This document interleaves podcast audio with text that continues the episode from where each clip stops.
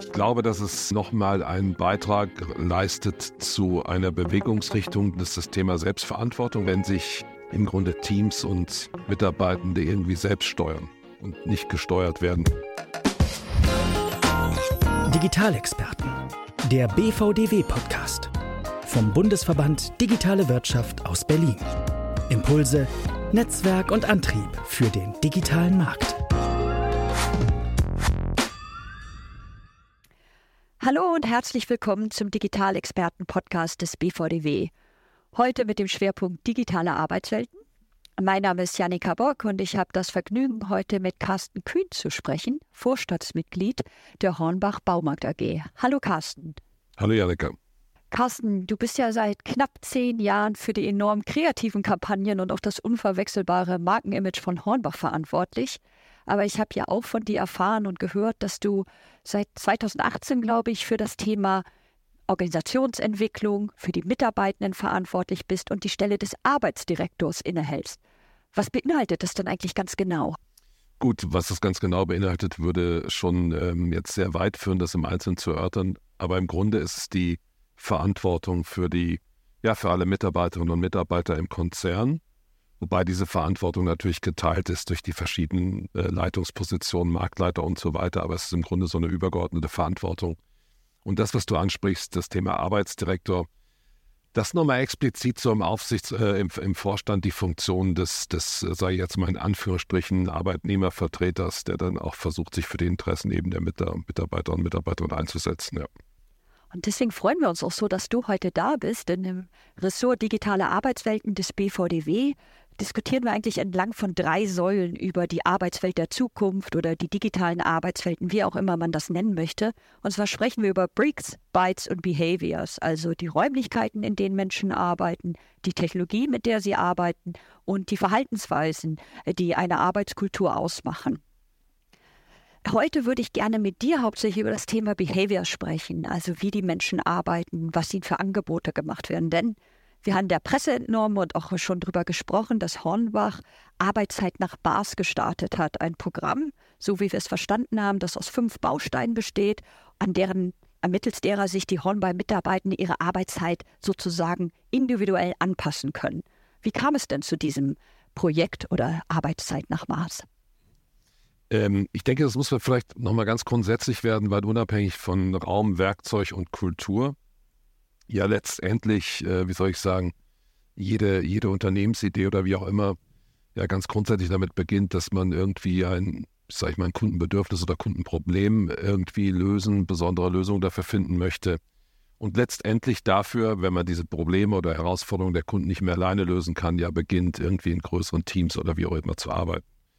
Und äh, uns ist halt aufgefallen, dass eigentlich schon vor der Pandemie haben wir an Flexibilität sehr viel gearbeitet, aber gerade während der Pandemie, das werden natürlich alle Kollegen, die in dem Headquarter arbeiten, recht schnell in einem höchsten Maße in der Lage waren, mobil zu arbeiten, dass ja gerade die Kollegen in den Märkten und Kolleginnen in den Märkten halt eben mehr oder weniger aufgrund ihrer, ja, ihrer Arbeit, die sie eben auch machen, unmittelbar am Kunden, mehr oder weniger in Präsenz die ganze Zeit äh, tätig sind. Und ähm, wir haben einfach gespürt, dass äh, auch dort der Wunsch besteht, äh, seitens der, der Kolleginnen und Kollegen nach irgendeiner Form auch darauf etwas flexibler reagieren zu können. Und ähm, das Interessante ist vielleicht, als dieser Wunsch so aufkam, dass man dann immer wieder feststellt, man hat jahrelang irgendwie an dem Thema Vollzeit und Teilzeit optimiert, ohne zu merken, dass ja im Grunde gerade im Handelsunternehmen Vollzeit schon lange nicht mehr die Geschäftsöffnungszeit abdeckt. Also im Grunde hat man an einem,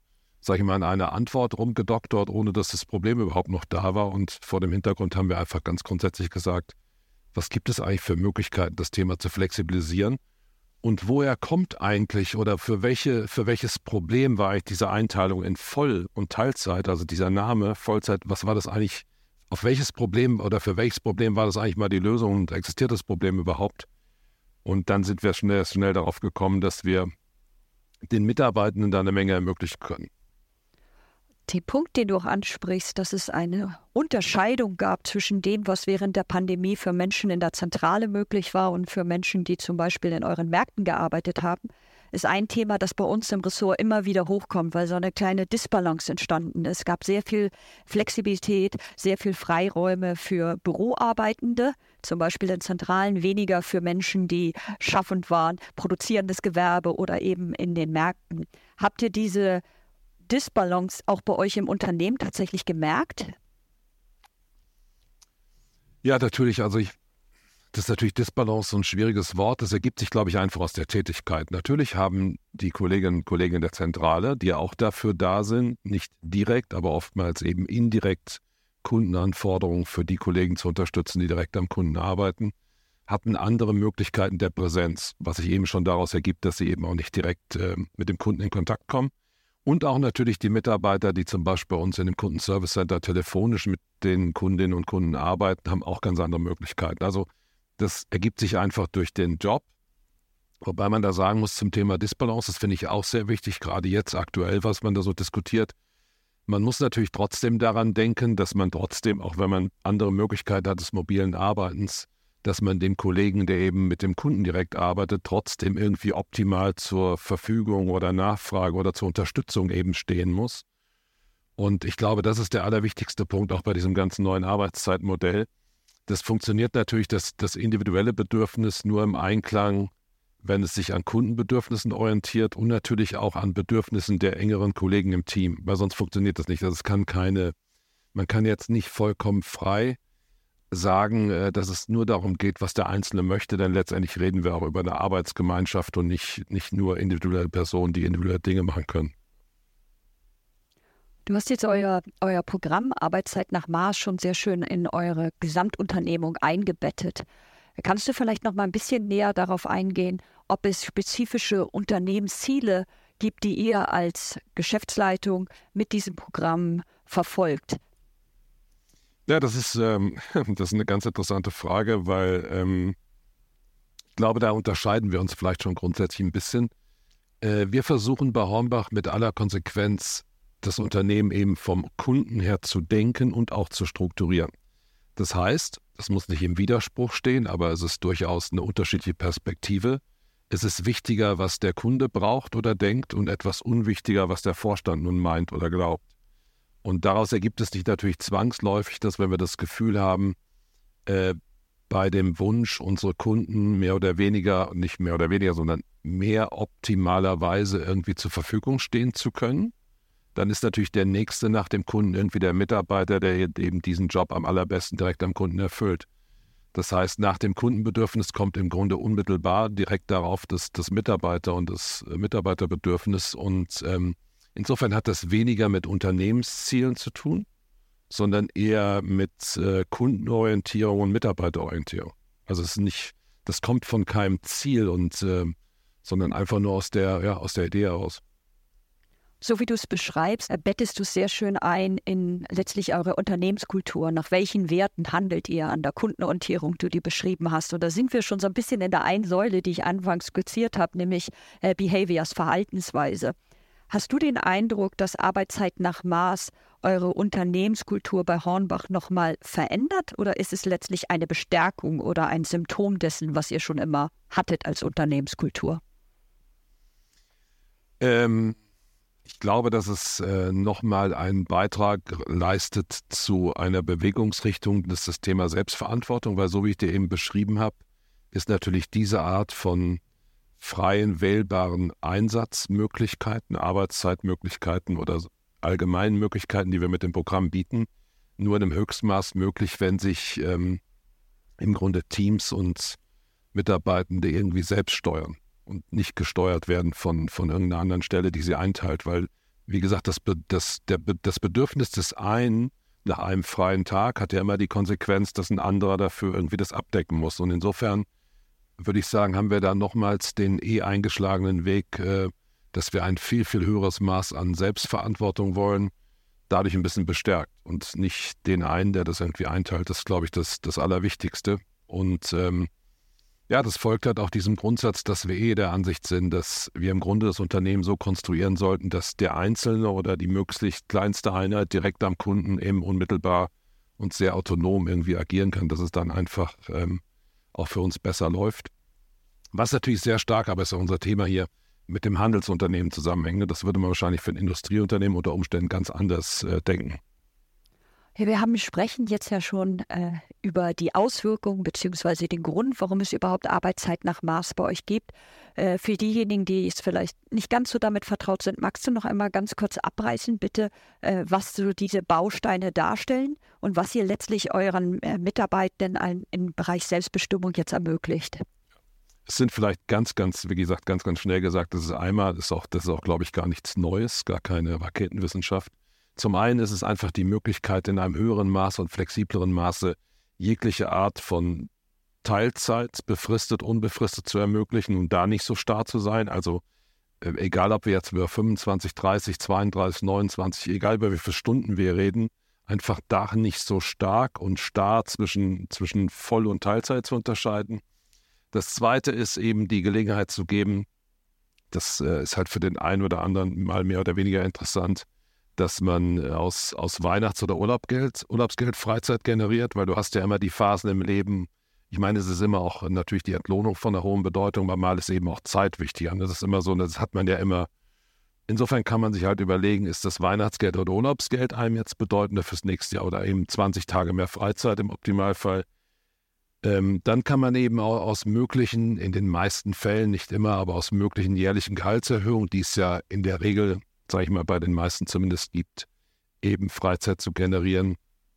Man kann die Arbeitszeit irgendwie umverteilen, ganz klassisch, was ich vorhin gesagt habe. Man kann ja theoretisch äh, das, was man ansonsten auf fünf Tage verteilt hat, auch in vier Jahren leisten, zumindest bezogen auf diese Einzelhandelsbasis.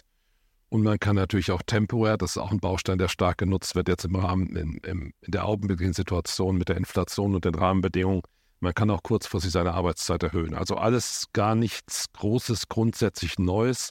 Aber wir haben halt eben versucht, das ähm, in so eine gewisse Systematik zu packen und haben auch versucht, Bausteine zu wählen, die eben ganz viele individuelle Bedürfnisse abdecken, weil es ja auch letztendlich organisiert werden muss. Ne? Man hätte auch sagen können, jeder kann sagen, was er möchte, aber so ist es eben auch leichter, in Teams darüber zu diskutieren. Und wir haben auch jetzt im Grunde, jetzt in der zweiten Runde, gar keine großen Wünsche bekommen, die außerhalb der angebotenen äh, Möglichkeiten irgendwie liegen. Du stellst es fast so zurückhaltend dar, Carsten, dass es nichts äh, Neues, nichts Großes ist.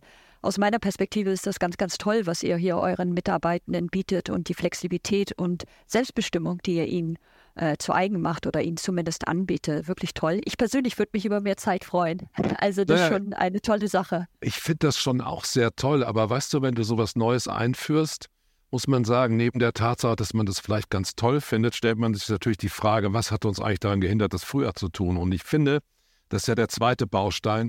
Wenn es eine Aufgabe gibt, die man so im Management hat, ist es, glaube ich, in jeglicher Art und Weise konstruktiv, das Bestehende zu hinterfragen. Und da merkt man einfach, dass man tendenziell fast alle Unternehmungen so gestrickt sind, dass es irgendwann ein Problem gab, ob Mitarbeiter- oder Kundenproblem. Darauf findet man eine Antwort und dann optimiert man die Antwort Jahrzehnte und vergisst oder schaut gar nicht mehr nach, ob das Problem noch vorhanden ist. Und deshalb äh, sage ich das auch immer ähm, so zwischen Euphorie und Demut, weil ich freue mich, dass wir das eingeführt haben.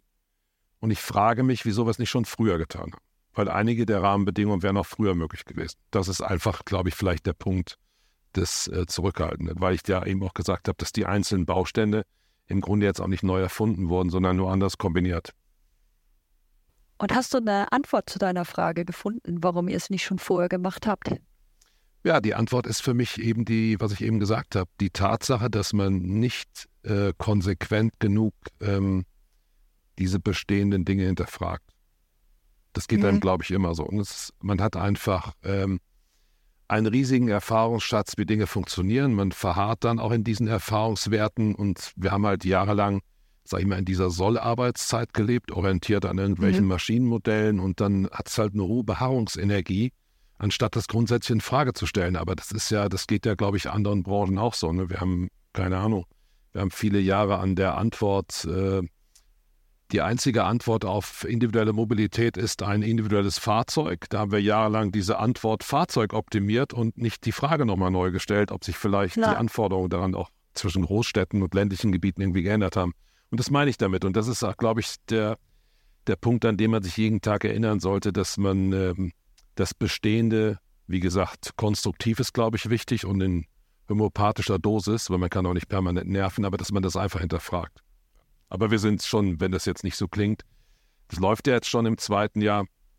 Wir sind schon glücklich darüber, dass wir das eingeführt haben, weil wir damit auch das Gefühl haben, dass wir den, gerade den Kolleginnen und Kollegen in den Märkten einfach auch ein, eine schöne Möglichkeit geben, diese ja doch sehr anspruchsvollen Öffnungszeiten, gefordert durch die Kunden und Kundinnen, etwas entgegenzustellen, wo sie zumindest teilweise darauf reagieren können, indem sie auch mhm. ihre Lebensumstände und die Arbeitszeit eben anpassen können. Ja, du hast es eben gesagt, Arbeitszeit nach Maß läuft jetzt schon im zweiten Jahr. Ihr seid mit dem Pilotprojekt gestartet. Kannst du einmal ein bisschen davon berichten, wie so die Resonanz war und wo ihr da jetzt steht in der Adoption der verschiedenen Bereiche? Ähm, ja, im Endeffekt, ich sage mal so ganz grob, es läuft jetzt so die, äh, laufen jetzt so die letzten Züge der, der Abfragen. Wir machen das also einmal im Jahr, damit du dich auch ein bisschen verlässlich darauf einstellen kannst, weil natürlich hat die Reduktion des einen immer Konsequenzen für den anderen. Und man kann so sagen, dass auch im zweiten Jahr so zwischen 20 und 25 Prozent der Mitarbeitenden das wahrnehmen. Und ähm, das, ja, ich, das finde ich sehr, äh, sehr, sehr, ich finde das ein sehr, sehr gutes Ergebnis, weil natürlich auch, auch das für die, es sind ja nicht nur wir, die wir äh, vielleicht schon früher hätten sowas einführen können, weil wir das Bestehende nicht so hinterfragen, sondern ich glaube, es ist ja auch es ist ja auch der Mitarbeitende, der sich daran gewöhnen muss, über so ein Modell nachzudenken, weil er muss es ja auch nicht nur für sich machen, sondern die meisten leben in Beziehungen, Partnerschaften, Familien oder wie auch immer. Und dort muss, müssen ja auch die Möglichkeiten von so einem Modell eben erörtert werden, weil es ist ja, ne, man hat ja dann, man ist ja meistens nicht vollkommen alleine auf der Welt, sondern so wie es eine Arbeitsgemeinschaft gibt, gibt es oftmals eben auch Lebensgemeinschaften und auch da muss es reinpassen. Ich glaube, dass diese spontanen äh, 25 Prozent, dass es eine sehr, sehr gute Zahl ist. Auf jeden Fall. Das ist toll zu sehen, dass es so gut angenommen wird bei euch im Unternehmen. Habt ihr denn euch aus einer äh, Management-Perspektive überlegt, ob ihr dieses Programm irgendwelchen Erfolgsmessungskriterien unterlegt? Und wenn ja, welchen? Ich denke mal, außer der, der Teilnahme und dem, was die Kollegen sagen, eben in den einzelnen Gesprächen, haben wir das jetzt nicht großartig hinterlegt. Denn die große Frage ist ja, für welches Problem soll denn die Erfolgsmessung die Lösung sein? Es könnte ja zum Beispiel ein Teil eurer Employer Branding Strategie sein. Das ist ja wirklich ein sehr attraktives äh, Modell oder Angebot, was ihr hier Mitarbeitenden macht, das meines Wissens zumindest nicht in diesem Ausmaß in vergleichenden Unternehmen zur Verfügung gestellt wird. Also es könnte ja ein strategischer Baustein dessen sein. Na gut, aber das, okay, klar, aber da muss man, ich glaube, dass man, dass man immer wieder achtsam damit sein muss, dass mir, dass man so, wie soll ich sagen, Grundsätzlichkeiten nicht immer mit so, mit so großen Wörtern verhüllt. Also ich bin jetzt kein Riesenfreund von, das ist ein Baustein in Employer Branding, weil letztendlich, ich habe ja eben gesagt, es ist ein wichtiger Bestandteil im Unternehmen unter Umständen meiner Ansicht nach immer wieder Bestehendes zu hinterfragen. Aber der noch viel wichtigere Baustein ist natürlich, sein Unternehmen konsequent an Bedürfnissen von Kunden und Mitarbeitern auszurichten. Also wenn nicht überhaupt mhm. das Einzige. Und alles, was danach kommt, sind irgendwelche, ähm, irgendwelche Konstruktionen, bei denen man immer sehr aufpassen muss, dass man nicht irgendwann den Blick aufs Wesentliche verliert und in so, wie soll ich sagen, fast schon autistischen Zügen anfängt, ja, an irgendwas zu bauen, was dann gar kein Problem mehr löst. Deswegen habe ich das eben so gefragt. Also natürlich, wenn man das ernst nimmt, das mit der Orientierung an Kunden- und Mitarbeiterbedürfnissen, dann ist es doch logisch, dass in Zeiten, wo der Wunsch nach Flexibilisierung besteht, dass man versucht, dafür eine Antwort zu finden. Aber weniger als strategischen Baustein eines Employer Brandings, mhm. sondern einfach nur auf Basis dieser Menschenorientierung. Ja, das ist eine sehr, sehr schöne Beschreibung. Vielleicht für dich zur Einordnung in unserem Ressort digitale Arbeitswelten reden wir sehr viel über das Thema Employer Branding, weil es sehr viele Unternehmen gerade beschäftigt, äh, gerade auf einem sehr kompetitiven Arbeitsmarkt. Wie bin ich interessant äh, für Arbeitnehmende? Und äh, im Rahmen von mehreren Studien, die wir da auch durchgeführt haben beziehungsweise herangezogen haben, war das Thema flexible Arbeitszeitmodelle und Unternehmenskultur, was ich beides in eurem Pro äh, Programm wiedergespiegelt sehe, äh, sehr stark äh, favorisiert oder eines der stärksten Faktoren, die ausmachen, ob sich jemand für einen bestimmten Arbeitgeber entscheidet oder mit einem Unternehmen gerne zusammenarbeiten möchte. Ja gut, das kann ich mir natürlich sehr gut vorstellen, weil wie du es auch beschreibst, ich mache ja neben dem neben diesem tollen Ressort für die Mitarbeitenden zuständig zu sein, eben auch Marketing. Und ich glaube, Das ist natürlich in jeder Art von Branding und das ist halt immer das Thema. Äh, du musst natürlich auch bei Marke und Branding sich schon mit dem beschäftigen, was wirklich da ist. Und ich glaube, die Gefahr ist immer, wenn du mhm. das so ein bisschen verlierst. Also ich sehe das ja auch in unserer, sagen wir, in unserer Markenkommunikation. Es funktioniert so eine spektakuläre Verpackung funktioniert nur, wenn es irgendwie auch einen, einen wahren, heute wird man neudeutsch sagen, relevanten Kern gibt. Weil wenn es nur Verpackung ist, das weißt du selbst, dann macht man das auf und wenn da nichts drin ist, dann ist es halt schwierig. Und deswegen äh, bin ich ein großer Freund davon, an diesen, einfach an dem Inhalt zu arbeiten und nicht an der Verpackung. Und die Verpackung, also wenn man nur an der Verpackung arbeitet, dann spätestens, wenn jemand kommt, dann wird er das ja merken. Aber ich gebe dir recht, es spielt eine große Rolle. Wir erleben auch zum Beispiel, so als vielleicht ein Begriff, ähm, wir haben uns äh, bei Hornbach schon sehr lange im Grunde, wenn man über Werteorientierung spricht, wobei man das auch, glaube ich, immer in, auch in einer vernünftigen Dosis machen sollte, weil jeder Wert an sich ja auch zwei Facetten hat. Auf jeden Fall haben wir uns irgendwie in allem, wie wir zusammenarbeiten, wie wir unseren Kunden und Lieferanten gegenüber auftreten, vorgenommen, das im Höchstmaß mit dem guten alten deutschen Wort Anstand zu machen ein Wort, in der man zu bestimmten Zeiten immer wieder verschiedene Dinge drunter versteht, aber auf das man sich immer wieder in Diskussionen, auch zwischen jung, alt, verschiedene Generationen, Geschlechter oder wie auch immer, sehr gut verständigen kann. Was jetzt, sagen wir so ganz kurz gesagt, halt einfach auf dem Unterschied zu den Dingen, die alle so legal sind, vielleicht noch eine Stufe oben drauf legt, sich zu überlegen, ob es eben nicht nur legal, sondern auch vielleicht legitim ist, was man da macht. Und ähm, da merken wir in den, in den, in den Gesprächen, dass natürlich bezogen mit Familienunternehmen, bodenständig, konservativ, dass das, äh, dieser, dieser Wert, wir wollen ein anständiges Unternehmen sein, dass das eine sehr große Bedeutung hat. Aber ja, das, das, ist auch kein Bau, das ist auch kein Baustein einer Branding-Strategie, sondern das kommt aus dem tiefsten Kern einer hochanständigen Unternehmerfamilie. Die haben es aber nicht als Branding-Strategie überlegt, die sind einfach so. Na, wenn ich dir einmal zurückspiegeln kann, ich finde, man hört es deutlich nicht nur in deinen Worten jetzt zu dem Thema Arbeits, äh, Arbeitszeit nach Mars, sondern insgesamt mit eurer wirklich extrem konsequenten Kundenausrichtung. Das finde ich sehr beeindruckend und es spiegelt ja, auch wenn es vielleicht nicht geplant ist, als Teil einer Strategie, spiegelt ja aber dennoch den Zeitgeist wieder, dass wertebasierte Führung äh, großen Anklang findet und auch hilft, durch ähm, Menschen Orientierung zu geben, gerade in eher herausfordernden Zeiten. Denken wir an den makroökonomischen Kontext, in dem wir uns bewegen oder auch Dinge, Konflikte, die auf der Welt anbringen, ist ja gerade diese Werteorientierung gibt vielen Menschen Halt und eine klare Perspektive. Ja, wobei du natürlich, das meinte ich eben mit dem Verhöhlen, werteorientiertes Handeln ist natürlich ein sehr großes Wort, weißt du, und ich glaube im täglichen, wenn du das ganz einfach versuchst, im täglichen in die Anwendung zu bringen, dann bedeutet es jetzt für, für mich persönlich zu dieser, zu diesen besonderen Rahmenbedingungen in erster Linie Zeit, Zeit, Zeit, Zeit für die Kolleginnen und Kollegen äh, zuhören und nicht reden und äh, natürlich auch ein gewisses Maß an Zuversicht, die man irgendwie ausstrahlt. Ich glaube, das ist auch eine wichtige Aufgabe, dass man, dass man auf das schaut, was geht und nicht, nicht auf das, was fehlt. Und, ähm, das ist dann für mich die Übersetzung von werteorientierten Handeln, weil das ist, wie gesagt, wir sind natürlich in unserer Bubble immer irgendwie sehr mit dem Verpackungsmaterial beschäftigt und ich glaube, man muss das ja auch handhabbar machen für jeden Einzelnen. Ah, guck mal, da merkt man den Marketier in dir, ohne drüber nachzudenken. Hast du gleich eine wunderbare Alliteration uns hierher gezaubert. Zeit, Zuhören und Zuversicht. Äh, vielen Dank. Lass uns doch noch mal ganz kurz über die anderen Säulen sprechen, die wir hier bei uns im Ressort digitale Arbeitswelten anschauen. Ich habe ja gesagt, wir gucken Bricks, Bytes, Behavior. Du hast das wunderbar in Raum, Werkzeuge und Verhalten übersetzt. Was tut sich denn äh, bei Hornbach beim Thema Raum und äh, Werkzeuge? Denkt ihr da auch über Neuerungen nach oder Veränderung nach? Ähm, natürlich, deswegen habe ich das ganz am Anfang schon mal gesagt, natürlich tun wir da auch eine ganze Menge. Wir probieren eine ganze Menge.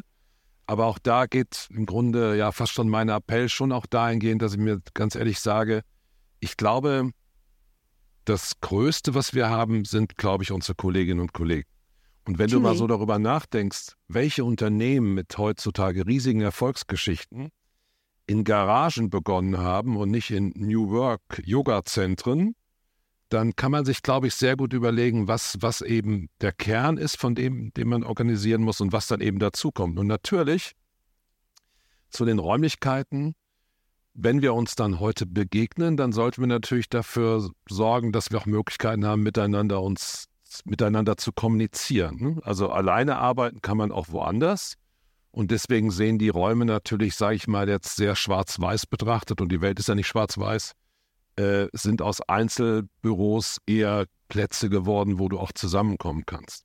Ändert aber alles nichts daran, dass von der, von der Organisationsstruktur du trotzdem erstmal zunächst, bevor du Dinge schön machst, eine Unternehmung brauchst, in der man sich, soll ich, was soll soll ich sagen, in der man sich um gemeinsam, gemeinsam um Kundenprobleme kümmert und nicht einsam um Ressortziele dann ändern auch die Räume nichts. Deswegen finde ich Räume, Werkzeuge wichtig, sehr wichtig. Die können dann auch noch einen großen Unterschied machen. Aber die sind auch, ähm, ja, die kommen eben auch nachrangig und nicht, nicht vorrangig. Ich glaube, du kannst nicht einfach nur ein schönes Büro machen, wenn du keine Idee hast, was du da irgendwie zusammen, zusammen machen möchtest. Das sieht man ja auch an den Dingen äh, oder an den Büros, wie sie dann eben funktionieren und wie sie genutzt werden. Ah, da gebe ich dir zu 100 Prozent recht. Und an dieser Stelle ein kleiner Hinweis für unsere Zuhörerinnen. In einer der letzten Folgen des Digitalexperten-Podcasts haben wir mit den Kollegen von Fressnapf gesprochen, die mal darüber berichtet haben, wie sie an ihrem Campus crossfunktional Teams zusammenbringen. Also es ging weniger um die Räume sozusagen schön zu machen, sondern räumlich ein vernetztes Arbeiten abzubilden. Carsten, kommen wir so langsam gegen Ende unseres Gespräches. Wir haben ja über Werte gesprochen, wir haben über euer neues Angebot Arbeitszeit nach Maß gesprochen. Wir haben ganz viel über eure sehr konsequente Ausrichtung an den Bedürfnissen der Menschen, der Kunden, der Mitarbeitenden gesprochen. Gibt es noch etwas, was dir durch den Kopf geht, was du sagst, das ist mir im Kontext von digitaler Arbeitswelten extrem wichtig und das ist etwas, worauf ich in meiner Rolle als Arbeitsdirektor hinschaue oder daran stark arbeite. Ja, es, es gibt ähm, es gibt etwas, auch wenn wir beide jetzt die gerade gerade die Vorzüge des digitalen Arbeitens genießen, dann frage ich mich immer und das wirklich sehr oft, wie wäre das Gespräch jetzt zwischen uns, wenn wir uns sehen würden? Und ähm, ich sage mal, unabhängig von der ganzen Pandemie haben wir vorher sehr stark das Unternehmen wie lebendige Nachbarschaften gedacht aber vor allen Dingen mit dem Stichwort lebendig, ne? dass man, dass das eine belebte Gegend ist und ich sag mal Straßenfeste, Zufallsbegegnungen am Briefkasten, Zufallsbegegnungen auf dem Weg zum Einkaufen, wie auch immer. Und jetzt, wo so viele von uns individuelle Möglichkeiten nutzen, die ihnen ja auch persönlich viele, viele Vorteile bringen und die ich auch wichtig finde, frage ich mich auf der anderen Seite balanciert, wo bleibt eben die Gemeinschaft? Ne? Also wie können, kriegen wir das mit der Gemeinschaft hin? Denn wenn du jetzt die Arbeitsgemeinschaft so ein bisschen versuchst, Parallelen zu suchen zu einer Lebensgemeinschaft, dann merkt man schon, ähm, man meldet sich bei Gemeinschaften auch nicht einfach mal an, wenn man zum Essen da ist, sondern in der Regel meldet man sich ab. Das heißt, wie gehen wir eigentlich miteinander um? Wie kann sich der Nachbar darauf verlassen, dass auch jemand da sein wird? Und wenn man das jetzt im Negativen nicht gut konstruiert, finde ich, dann fühlen sich jetzt gerade die Headquarter in Unternehmen oftmals so an, als wenn aus einer lebendigen Nachbarschaft so eine verlassene äh, Urlaubssiedlung im Winter geworden ist. Und da glaube ich, wenn sich das dann so anfühlt, das kann wahrscheinlich jeder mehr oder weniger nachvollziehen, hat man das Gefühl, dass irgendwas verloren geht. Und das, was verloren geht, ist meiner Ansicht nach eine der wichtigsten Dinge, äh, die es eben in Gemeinschaften gibt. Das ist eben diese, wie soll es beschreiben, das ist eben diese absichtslose Begegnung die nicht konstruierte, nicht das Meeting, die nicht vereinbarte, sondern die, die sich so ergibt. Und diese Absichtslosigkeit basiert eben auf Begegnung. Und diese absichtslose Begegnung, das ist, glaube ich, das Einzige, was wir nicht, noch nicht so gut hergestellt bekommen. Ich kann mir das aber vorstellen. Die lässt sich, glaube ich, in unserer Welt ähm, noch nicht so darstellen. Also wir beide haben jetzt hier eine Podcast-Aufnahme, ich glaube, mit einem hohen Maße an, da haben wir vorher nicht lange drüber gesprochen, einem hohen Maße an Offenheit.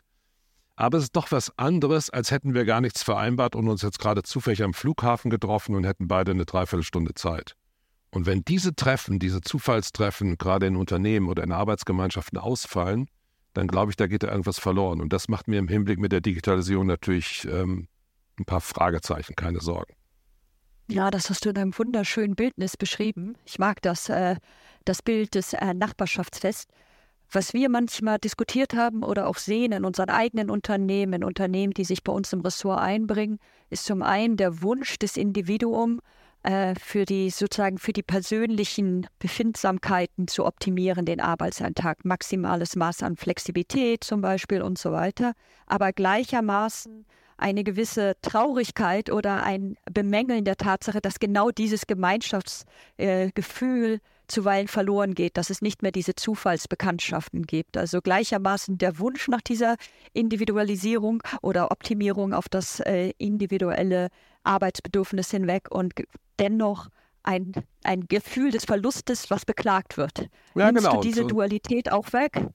Ja, genau. Und das, das ist ja auch das, was ich versucht habe eben auszudrücken mit dem, ja, Raum und Werkzeug sind wichtig, aber wenn ich den Wert am Nachbarn, am Menschen, am Kollegen, wie man es jetzt auch mal bezeichnen möchte, ich muss auch schon große Lust haben, eben mich dort zu engagieren und dort eben auch auf Kommunikation und Begegnung auszusein. Und ich denke mal, dass wir das jetzt, ähm, dass sich das auch wieder ändern wird ein bisschen. Wir haben natürlich in dieser Pandemie, glaube ich, auch eine gewisse Trägheit entwickelt und ich glaube, ihr spürt auch, dass viele, viele Unternehmen, Unternehmenslenker jetzt erstmal nur noch nicht die Mitarbeitenden immer unzufriedener werden mit der Situation, weil man natürlich auch spürt, dass ähm, ja in der Absichtslosigkeit ist eben auch immer viel entstanden, viel, was auch zum Thema Innovationskraft und so weiter beiträgt.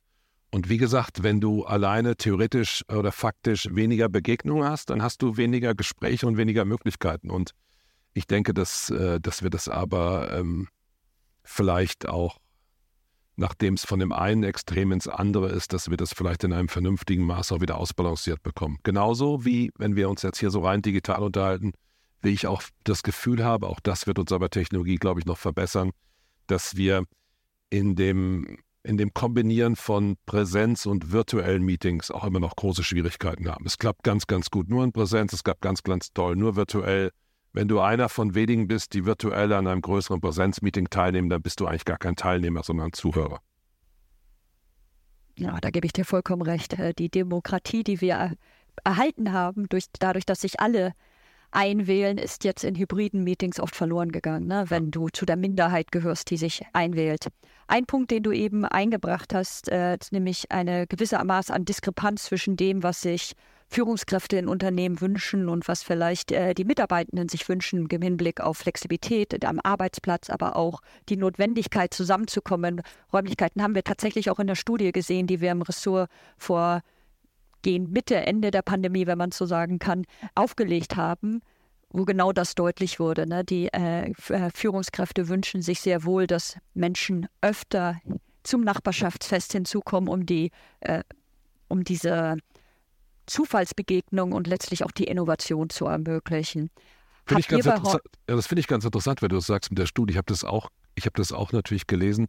Ich habe mich dann nur gefragt, diese Diskrepanz zwischen den Mitarbeitenden und der Führungskraft oder wie auch immer, das, das ähm, ist die eigentlich auch so groß, wenn die beide ihre Wünsche mehr an dem Kundenwunsch orientieren und dadurch über den gemeinsamen Kundenwunsch auch ein gewisses Verständnis entwickeln? Oder ist das größer, wenn man das jetzt mal ein bisschen versucht wieder auszublenden, was halt eben nicht hilfreich ist. Weil das habe ich ja gesagt vorhin ganz zu Beginn.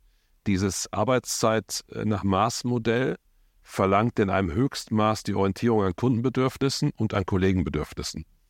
Und dann, glaube ich, kann man das auch, wenn es wirklich für ein Kundenbedürfnis notwendig ist, dann kann man das, glaube ich, ganz gut vermitteln. Also, wenn du zum Beispiel bei Technologie oder für Hardware jemanden brauchst, der das wirklich in Präsenz dir installiert, dann ist, glaube ich, relativ logisch, dass diese Aufgabe, ich bin dafür zuständig, äh, meinen Kollegen mit neuer Hardware zu versorgen, dann ist das, glaube ich, vermittelbar, dass es eben auch nur in Abwesenheit nicht so toll funktioniert, wenn er dafür da sein muss. Und ich glaube, wenn man das so an diesem Kunden- oder Mitarbeiterbedürfnis orientiert, dann ist die Diskrepanz auch eine kleine. Dann ist man nicht mehr dabei, ob der eine gern reingeht oder der andere ungern reingeht, sondern wie soll ich sagen, man verabschiedet sich von richtig, falsch, gut und schlecht, sondern orientiert es eben an den Bedürfnissen Dritter. Weil es geht ja darum, gemeinsam einen Unterschied zu machen für die da draußen und nicht irgendwelche internen autistischen Spielchen zu machen. Das ist ein wunderschöner Bogen äh, zu, den, zu Beginn unseres Gesprächs, Carsten, und ich kann dir da nur recht geben. Ich glaube, äh, wenn wir gemeinsam an einem gemeinsamen Ziel uns orientieren, du hast es jetzt an der Kundenorientierung genannt, kann ja in anderen Unternehmungen auch ein anderes Ziel sein, kommen wir zu anderen Ergebnissen und zu weniger Diskrepanzen, als wenn jeder sich an seinem individuellen Ziel orientiert, was vielleicht die bestmöglichstes Arbeitssetup oder ähnliches wäre. Wir kommen jetzt äh, zum Ende unseres Gespräches und ich möchte dir ganz herzlich danken, Carsten, äh, für die Einblicke, die du uns gewährt hast, nicht nur in euer neues oder eu euer Angebot Arbeitszeit nach Maß, sondern vielmehr darüber, wie ihr über Arbeit nachdenkt, wie du darüber nachdenkst. Äh, ich fand es beeindruckend zu sehen, die Orientierung am Kunden, wie die überall durchkommt in euren Entscheidungen. Ich habe viele Bildnisse mitgenommen, nicht nur die drei Zs, Zeit, Zuhören und Zuversicht, sondern auch das Nachbarschaftsfest. Vielen Dank dafür. Und ich kann unsere Zuhörer und Zuhörer nur dazu einladen, zum nächsten digitalen Experten-Podcast des BVDW wieder hinzuzukommen. Wir freuen uns. Vielen Dank, Carsten, nochmal, dass du hier warst. Ich danke dir auch für die Zeit. Auf bald. Das war Digitalexperten, der BVDW-Podcast vom Bundesverband Digitale Wirtschaft. Dir hat unsere Show gefallen? Dann freuen wir uns über deine Empfehlung. Hast du Themen, über die du mehr erfahren möchtest? Melde dich bei uns. Die Kontaktdaten findest du in den Show Notes und auf bvdw.org.